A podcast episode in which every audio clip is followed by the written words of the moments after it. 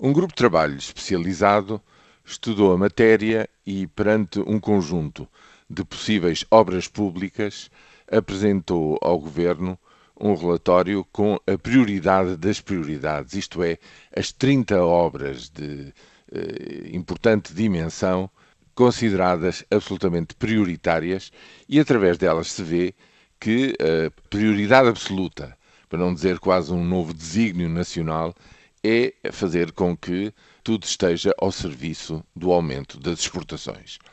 Daí que, naturalmente, eh, nessas 30 obras prioritárias, que ao todo prefazem um investimento de 5.100 milhões de euros nos próximos seis anos,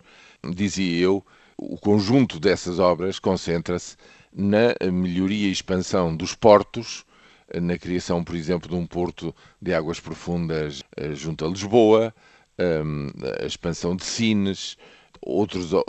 outras obras noutros portos e também na, no reforço da, da ferrovia para mercadorias em bitola europeia, ou seja, tudo aquilo que eh, facilita e melhora a competitividade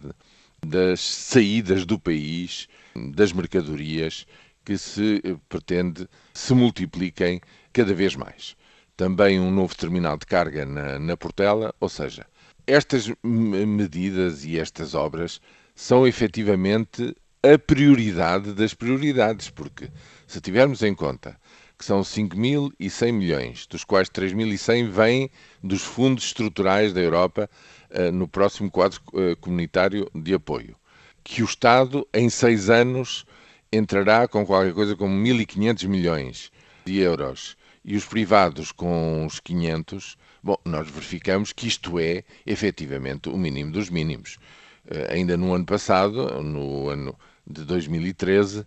o investimento público, o investimento do Estado, caiu 600 milhões e ficou sem 1.500 milhões.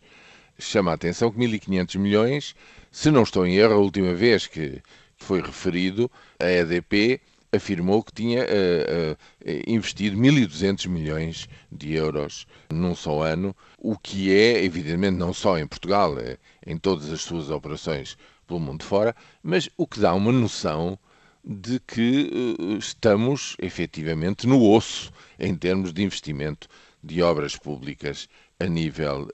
do Estado. E, no fundo, estes números dizem-nos que vamos continuar assim é evidente que o quadro comunitário tem uh, outras verbas para outro tipo de investimentos, mas no que se diz a grandes obras,